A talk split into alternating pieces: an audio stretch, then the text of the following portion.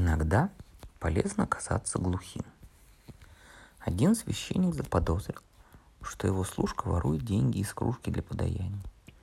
И вот пришел служка исповедаться, а священник и спрашивает, правда, что ты воруешь деньги из святой кружки? Служка говорит, отсюда не слышно, что вы сказали. Священник крикнул, правда ты воруешь деньги из святой кружки? Слуга ему слово снова, что вы сказали, отсюда не слышно. Возлился священник и говорит, давай поменяемся местами. Я посмотрю, так ли это. Иди в исповедальню, а я с другой стороны. Вошел служка в исповедальню. Священник встал у окошка и говорит, ну, спрашивай. Служка говорит, правда вы живете с сестрой вашего Сантурина?